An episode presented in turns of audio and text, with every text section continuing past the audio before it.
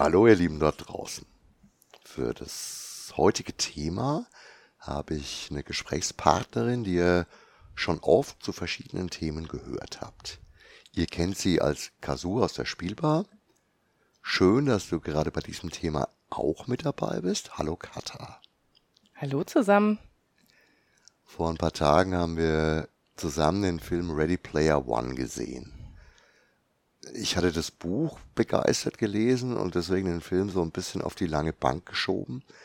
Du kanntest das Buch vorher nicht und wir waren beide ziemlich begeistert. Allerdings. Der Film dreht sich in erster Linie um virtuelle Welten und eben diese virtuellen Welten sind ja seit einigen Jahrzehnten, also spätestens seit den frühen 80ern, ein Thema in der Fantastik. Zum Beispiel Tron, Neuromancer, Matrix und Co. Um das Thema jetzt ein bisschen vorzubereiten, gibt es am Anfang erstmal eine kurze Zusammenfassung der Story des Filmes. Erzähl doch einfach mal du. Also, Ready Player One spielt in einer nahen Zukunftswelt, in der fast alle Menschen sich vor der hoffnungslosen Realität in eine Spielewelt namens Oasis flüchten. Erschaffen wurde diese von dem Programmierer Halliday, der einem Freude und Selbstverwirklichung ohne Grenzen ermöglichen wollte.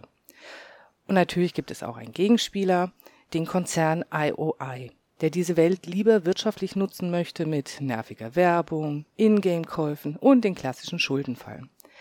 Als Halliday stirbt, beginnt ein Wettlauf zwischen den talentiertesten Spielern und der IOI.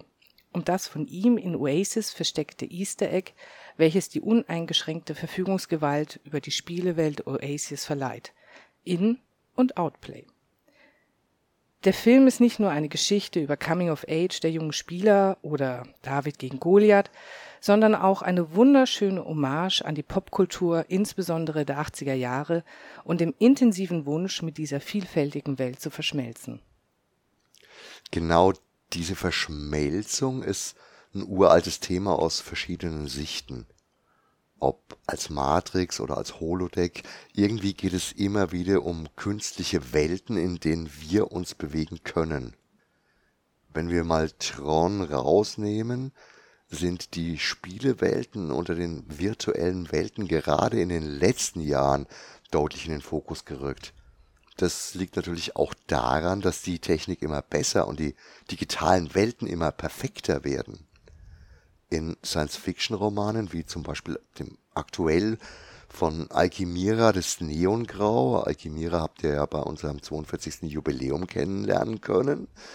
Da haben wir zum Beispiel eine sehr, sehr enge Verschmelzung.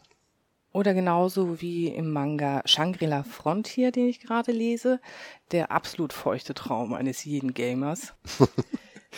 Ich würde die Geschichte der virtuellen Welten gerne ausführlich aufdröseln, aber das wäre ein gewaltiges Unterfangen. Fakt ist, dass in der Literatur schon sehr lange dieser Übergang in fremde Welten thematisiert wurde. Normale Menschen kommen in fremde Welten. Wizard of Oz und so weiter. Die Japaner haben dafür den feststehenden Begriff Isekai, auch da gibt es jede Menge Vorbilder für das im Moment beliebte Manga-Thema. Aber wir sprechen ja heute von virtuellen Welten oder virtueller Realität. Während die meisten Isekai-Vorbilder eher ins Märchenhafte gehen, ist das ja eindeutig ein Subgenre der Science Fiction. Wenn man den Begriff auf Wikipedia nachschlägt, wird der Science-Fiction-Autor Damien Broderick als Urheber genannt. In seinem Roman The Judas Mandala von 1982 wäre der Begriff zum ersten Mal dort geprägt worden. Boah, das hätte ich echt absolut nicht gewusst. Ähm, für mich war immer so einer der Urheber dieser ganzen Geschichte, war einfach der Gibson mit seinem Neuromancer, was ja dann doch ein bisschen später nochmal ist. Judas Mandala muss man direkt mal gucken, ob man das nicht auch mal nachliest. Gerade in der Science Fiction wird das Thema in allen Facetten von bedrohlich bis entspannend betrachtet. Ihr müsst nur an die unterschiedlichen Verfilmungen denken. Wir wollen uns erstmal auf den positiven Aspekt konzentrieren. Virtuelle Welten haben ausreichend Potenzial, um sie einmal nur von dieser Seite zu betrachten, also wie es von Halliday gemeint war. Wie schon gesagt, werden Visualisierungen immer perfekter Und auch die ganze Technik drumherum entwickelt sich ständig weiter. Ist es also bald soweit? Holodeck oder Oasis? Also aus eigener Erfahrung kann ich, also beziehungsweise können wir sagen, dass es gerade technisch noch an einigem hapert. Ja, okay. Ich, man, da gab es so eine lustige Geschichte. Ich hatte selbst mit einer VR-Brille ähm, so ein Erlebnis, unterschiedliche Reize, visuell und vestibular. Ich habe nach einer Achterbahnfahrt mit der VR-Brille erstmal eine Viertelstunde erfolglos gegen den Brechreiz gekämpft. Aber ich reagiere da offensichtlich auch heftiger als die meisten anderen. Ganz genau. Aber kommen wir zurück auf die positiven Aspekte. Das bereits erwähnte Shangri-La Frontier wäre für mich die schönste Art, wie virtuelle Realitäten genutzt werden können über ein Full Dive System. Also alles Impulse und Sinnesempfindungen werden als real empfunden, aber man ist nicht an seine eigenen körperlichen Grenzen gebunden und kann allein mit Fantasie und Erfindungsreichtum sich in einer Spielewelt völlig ausleben. Wenn ich gerade beim Zocken und ja, da noch wesentlich deutlicher als zum Beispiel bei Serien oder Kinofilmen die Welten betrachte, die man besuchen kann, dann ist das schon echt nah an der Zukunftsmusik früherer Science-Fiction-Romane. Für mich sind es vor allem deswegen eher die Spiele, weil ich in diesen Welten eben auch selbst agieren kann. Wie siehst du denn den Stand zum Beispiel im Vergleich zum Holodeck? Also das Holodeck ist, denke ich, so ziemlich der Wunschtraum eines jeden, der davon schon mal gehört hat. Aber ich denke, trotz der rasanten Entwicklung in den letzten Jahren ist das noch in sehr, sehr weiter Ferne. Was ich als vielversprechender sehe, ist das System, was wir jetzt gerade in Ready Player One gesehen haben. Vieles der dort gesehenen Systematik gibt es bereits, wenn auch teilweise eher rudimentär. Und ich denke, dass wir zwei durchaus irgendwann in der Lage sein werden, Hyrule in einem Full Dive System durchstreifen zu können. Ich meine, bereits 1995 hat Nintendo mit seinem Virtual Boy die erste, wenn auch eher statische Virtual Reality auf den Markt gebracht. Keine 20 Jahre später hat die Technik mit der Oculus Rift Brille bereits einen gewaltigen Sprung gemacht. Auf einmal hatte man das Gefühl, als Gamer in der Zukunft angekommen zu sein. Mittlerweile gibt es 3D-Controller, omnidirektionale Laufbänder oder Impulssensoren, die man sich an den Körper schnallen kann. Alles vorläufige Erfindungen für ein Full-Dive-System. Wenn du jetzt von Anfängen sprichst, ich war in den 90ern mal in einem Battle Mech gesessen, also in so einer riesigen Kampfmaschine mit Bewegungsservos im Cockpit und so weiter. Und es hat sich dann schon echt richtig echt angefühlt. Da konntest du dann das Mech Warrior, das damals das Computerspiel war, was zwar grafisch noch nicht so super prickelnd war, aber du konntest es zocken und es war echt insgesamt, das Gesamtpaket war mächtig beeindruckend. Ja, genau. Solche Simulatoren werden natürlich auch zum Beispiel als Schulungsgeräte eingesetzt. Für Piloten etc. Ne, der Vorteil dabei ist eben wieder, dass der Spieler oder der Pilot in einer festen Umgebung bleibt und dieses Cockpit dann eben bewegt werden kann. Ist natürlich viel einfacher als freie Bewegung direkt als Mensch.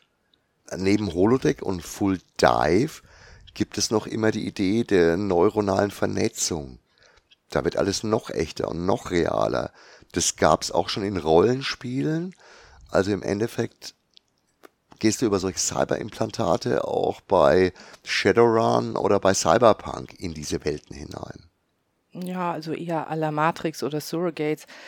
Im Unterschied zu den beiden ersten Herangehensweisen braucht der Mensch dafür keine eigenen körperlichen Fähigkeiten. Ein kleines bisschen wie Live-Rollenspiel zum klassischen Pen and Paper am Tisch mit Würfeln egal auf welchem Weg, wie siehst du den Weg in die Zukunft? Und damit muss ich natürlich die Frage doch noch ein klein wenig wertend gestalten.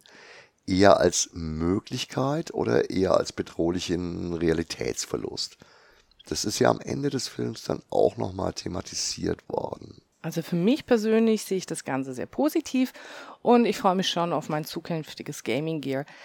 Aber als Realist denke ich, dass solche virtuellen Realitäten die Wirtschaftsmaschinerie noch mehr ankurbeln werden, als es bereits Instagram, TikTok und Co tun. Die Möglichkeit zu haben, sich komplett neu zu erfinden, ohne sich mit der harten Realität auseinandersetzen zu müssen, ist, denke ich, eine Droge, die nur darauf wartet, konsumiert zu werden. Aber in meiner kleinen heilen Welt würde ich mir wünschen, wir würden Virtual Reality dafür nutzen, um zum Beispiel historische Plätze besuchen zu können, wie sie vor tausenden von Jahren aussahen Urlaub machen zu können, ohne um die halbe Weltkugel reisen zu müssen. oder vielleicht auch Konflikte austragen können, ohne dass echtes Blut fließen muss. Da sind wir dann doch wieder so ein bisschen bei Gene Roddenberry beziehungsweise beim Holodeck aus Star Trek. Natürlich wäre das ein Traum, wird aber sicher nicht ganz so schnell wahr werden wie der E-Book-Reader von Jake Sisko. Und damit ist jetzt für heute auch mal genug. Das war natürlich keine erschöpfende Behandlung eines echt gewaltigen Themas, aber netter kleiner Teilaspekt. Danke für deinen Input, Katha. Immer wieder gerne. Und natürlich habt ihr zu diesem Thema auch Meinungen und Ideen. Und der Laden ist doch genau der richtige Ort, um auch über digitale virtuelle Welten zu sprechen. Denn irgendwie ist es immer Science Fiction. In diesem Sinne euch ein schönes Wochenende und bis bald auf einen Schnack im Laden. Ciao, arrivederci, euer Gerd.